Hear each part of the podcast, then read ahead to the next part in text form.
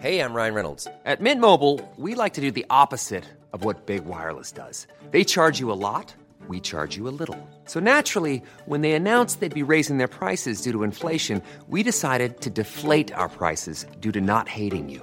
That's right. We're cutting the price of Mint Unlimited from $30 a month to just $15 a month. Give it a try at mintmobile.com slash switch. $45 upfront for three months plus taxes and fees. Promo rate for new customers for limited time. Unlimited more than 40 gigabytes per month. Slows. Full terms at mintmobile.com. Heraldo Podcast, un lugar para tus oídos. Los candidatos inician con el periodo de precampañas y comienzan con giras alrededor del país. ¿Por qué Adrián Rubalcaba y Sandra Cuevas están molestos con el Frente Amplio? Aquí te contamos los detalles. Esto es Primera Plana, Ruta 2024 de El Heraldo de México.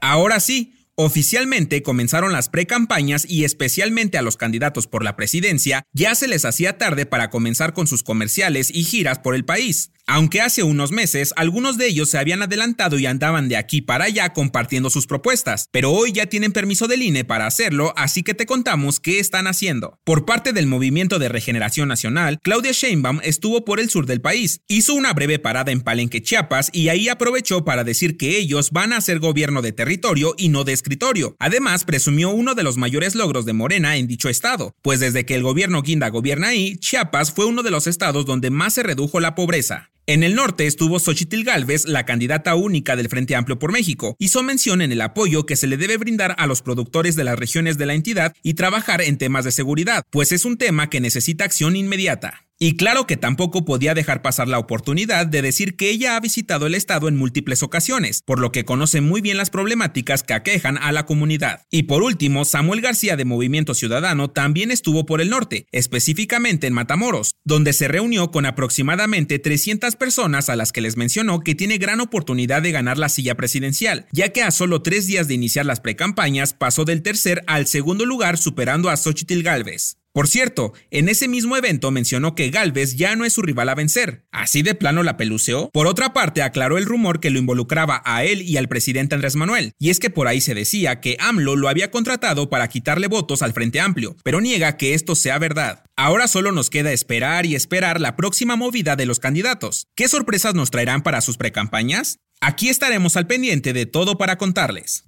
Y los que no han tenido muy buenos días son Adrián Rubalcaba y Sandra Cuevas. Recordemos que Adrián buscaba la oportunidad de ser elegido como candidato único del Frente Amplio para la CDMX, pero el elegido fue Santiago Taboada. Y Sandra, bueno, a ella ni le dieron oportunidad de postularse. Esto causó molestia en ambos y dieron de qué hablar durante la semana. Y casi casi al mismo estilo de Marcelo Ebrard, Rubalcaba interpuso un juicio para que se respeten sus derechos electorales, de tal manera que se pueda pausar el proceso de precampañas, pues él quiere explicaciones del por qué no lo eligieron a él. Se ve que le afectó bastante, porque anunció que dejaba la militancia del PRI, pero luego dijo que siempre no y ahorita nada más está en pausa. Por su parte, Sandra Cuevas tampoco está nada contenta, tanto así que hará uso de su bloque diamante, ¿Esto qué quiere decir? Que ningún candidato podrá llegar a la alcaldía Cuauhtémoc a hacer campaña, pues los políticos son oportunistas, y al igual que Adrián Rubalcaba, pondrá en pausa su relación con el Frente Amplio. Su molestia con el movimiento hizo que algunos pensaran en la posibilidad de que Cuevas migre a Morena. Sin embargo, ella dijo que no se uniría con el partido por convicción y negó relación alguna con Ricardo Monreal. Si quieres estar bien informado sobre las elecciones del próximo año, no te pierdas la cobertura Ruta 2024 a través de todas las plataformas del Heraldo de México. Escríbenos en los comentarios qué te parece este episodio.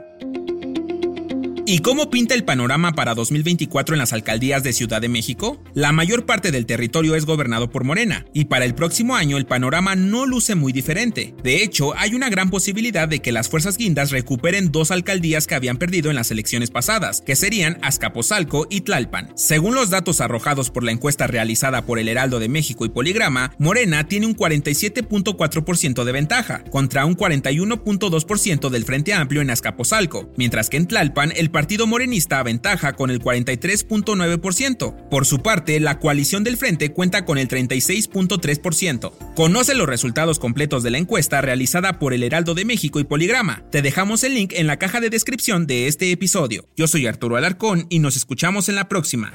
Esto fue Primera Plana, Ruta 2024, un podcast de El Heraldo Media Group. Sigue toda la cobertura de las elecciones de 2024 con un nuevo episodio de este podcast cada viernes. Síguenos en Instagram y TikTok como arroba El Heraldo Podcast y en Facebook, Twitter y YouTube como El Heraldo de México. Hasta la próxima semana.